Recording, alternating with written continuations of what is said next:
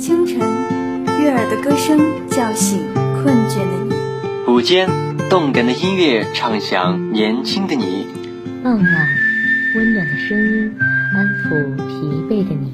陪伴是我们最长情的告白。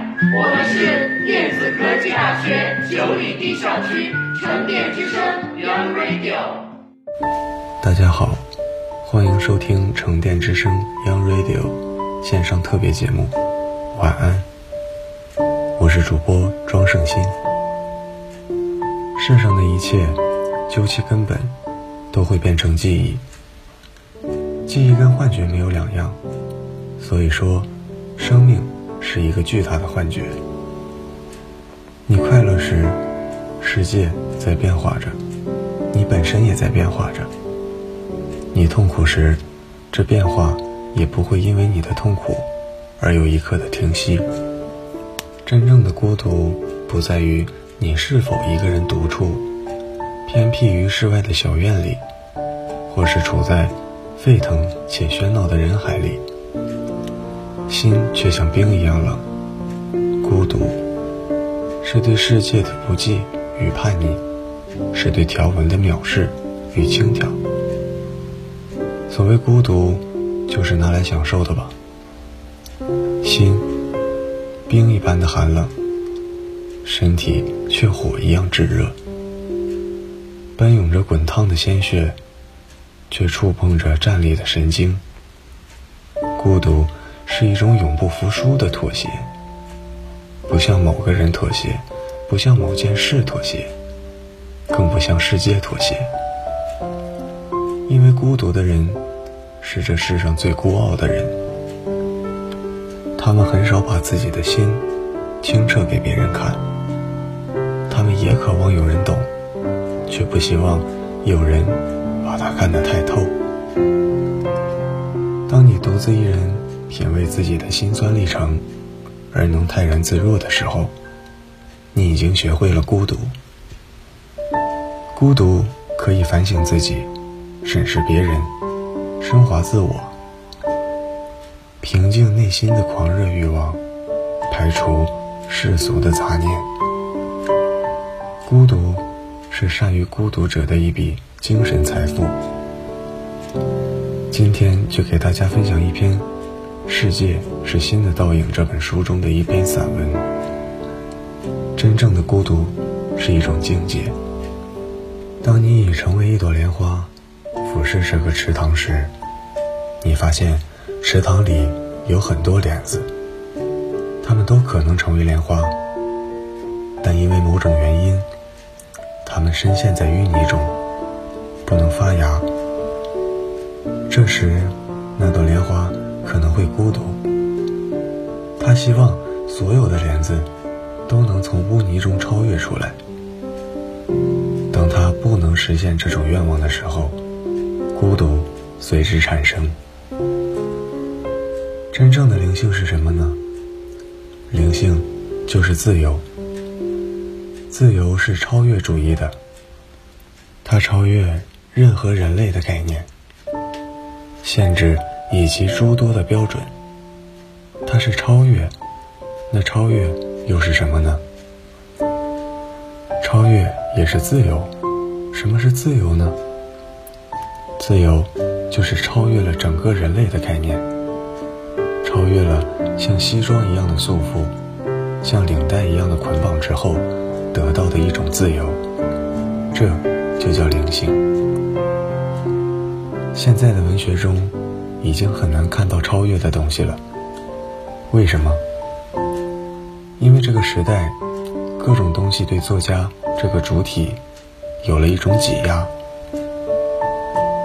在二零零四年的时候，我到罗马尼亚去参加国际文学节。文学节的主题是“地球村里的孤独”。在场的有一百五十多位作家，他们来自二十多个国家。所有的人都在谈孤独，但他们谈的孤独，仅仅是当代媒体对作家的挤压。说作家已经不能像过去那样一呼百应了，已经不能像过去那样高高在上了，地位已没有过去那样显赫了，没有了惊天动地的名声，也不再有过去的辉煌了。所以，作家们感到很孤独。这种孤独充满着整个文学界。后来，国际广播电台采访我的时候，我说：“作家们把孤独谈小了，他们谈的不是孤独，而是一种堕落的情绪。”我告诉他：“雪沫也是孤独的，但我的孤独是什么呢？就是我想建立一种永恒和不朽。然而，这个世界上……”却没有永恒，我们找不到永恒，我们没有任何办法留住存在，我们无法建立岁月毁不掉的东西。但是，我却偏偏想建立这样一种东西，这中间就构成了巨大的反差，这就是我的孤独。我解决不了这个问题，许多作家。也解决不了这个问题。许多伟大的哲学家解决不了这个问题，所以他们孤独，他们痛苦，他们觉得这个世界飞快地向我们不知道的地方消失而去，我们没有办法留住它，没有办法留住哪怕一丁点儿我们愿意留住的永恒。正是这样一个无法解决的问题，造成了我的孤独，所以，我很长时间没有办法写作，因为我找不到写作的意义。虽然我觉得这个世界可能会让我的作品永恒，但我知道这个世界都不知道能存在到什么时候，因为。人类制造了那么多可以毁灭这个地球无数次的核武器、原子弹，因为这个地球上许许多多的人还在疯狂地掠夺地球的资源，破坏着我们的家园。一天，一个朋友告诉我，威尼斯的水平面上升了，那个美丽的城市，也许在不久之后就会成为水下世界。这个世界飞快地消失到我们不知道的所在，而我却想建立永恒。这种孤独是人类没有办法解决的问题，所以我们孤独。我的孤独不是自己挣不了很多钱，得不到利益，得不到名声，也不是电视、网络。对纸媒体的挤压，不是这个。这种东西构不成孤独。孤独是发自内心的东西，跟世界没有关系。当一个作家非常在乎世界对他的看法时，他已经堕落了。他想得到美貌的女孩子，得不到的时候，他可能痛苦。他想拥有很多金钱。他想成为比尔盖茨，不能如愿时，他就可能失落。像他们这种失落的情绪，不是孤独。孤独是一种境界，是一种很高的境界。耶稣想爱人类，他想博爱，但这个世界却不愿意让他那样，并要把他。钉死在十字架上，所以他是孤独的。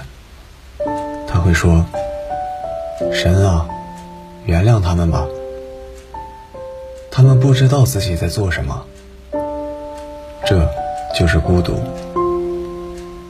当在菩提树下觉悟的释迦牟尼看到这个世界上许许多多的人被一种虚幻的、正在消失的假象所迷惑。心中充满了贪婪、仇恨和愚昧，而他又不能马上让这些人解除痛苦的时候，他是孤独的。当中国的孔子向整个世界宣扬他的仁爱，但不得不像一条丧家狗一样，在那时的世界上流窜的时候，他是孤独的。所以，真正的孤独是一种境界。达不到这种境界的人，只能叫失落，不叫孤独。德国哲学家马丁·布伯写过一本书，叫《我和你》。他认为，人类实现不朽有两种可能。第一种是消解自我。当整个博大的宇宙和大自然消解自己的贪婪、愚昧、仇恨时，自由可能产生；另一种是当自己的心灵包容整个宇宙和自然界的时候，当自己的心像宇宙一样博大、丰富，像大自然一样宽容、无所不包的时候。也可能实现自由。心灵瑜伽追求的是后一种，他面对的是自己的心灵，他以战胜自己的欲望来赢得世界，而不是靠掠夺世界和侵略世界，或者把自己认为的某种真理强加给这个世界，去实现某种所谓的自由，不是这样的。心灵瑜伽永远是塑造自己的灵魂为主，这个灵魂的“灵”字就是灵性。文学真正追求的也正是这个东西。灵性和灵魂跟物质的关系不大。当人类基本的生存条件满足之后，幸福、自由、解脱。都取决于自己的心灵。在我们看来，西方人的生活已经很好了，他们的肚子里有很好的食物，身上有很好的衣服，还有那么美的环境。很奇怪，却有很多人感到痛苦，好多人还会患上抑郁症、自杀，甚至去杀别人。我们很难理解这种痛苦来自何处。我的家乡是歌的海洋，那儿有很多歌，每一首歌都像大海的浪花一样，谁也不知道歌的曲目究竟有多少。我们吃着小米粥、馒头、玉米这类东西，觉得很快乐，为什么？因为大自然给了我们很多东西，能够让我们生存，我们当然很快乐。这时候，除了享受快乐和明白之外，我们不会去掠夺别人的东西。当我们用一杯水能维持生命的时候，就绝不去掠夺别人的大海。当我们有一个苹果吃的时候，我们就会把香蕉和其他水果让给别人去吃，留给子孙去吃。我们觉得没有必要把它们全部掠夺过来放在自己家里。所以，心灵瑜伽行者的自由，以消除自己内心的贪婪、愚昧和仇恨来实现。他可以不去管这个世界怎么样。他活得照样很快乐。中国文学的本真和灵性，也就在这儿了。世界很大，幸福很小。希望如期而至的不止春天，还有疫情过后平安的你。愿一切的美好都如期而至。以上就是今天节目的全部内容。我是主播庄胜新。写采编张莎，技术人员戴佳英，一同感谢大家的收听。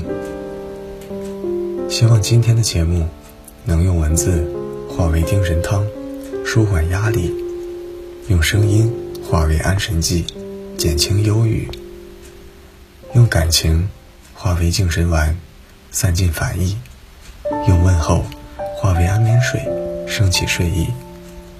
送给夜里失眠的你，愿你饮下，让酣睡甜甜随你，祝美梦悠悠陪你。晚安，成天九里地。晚安，祝您今夜好梦相随。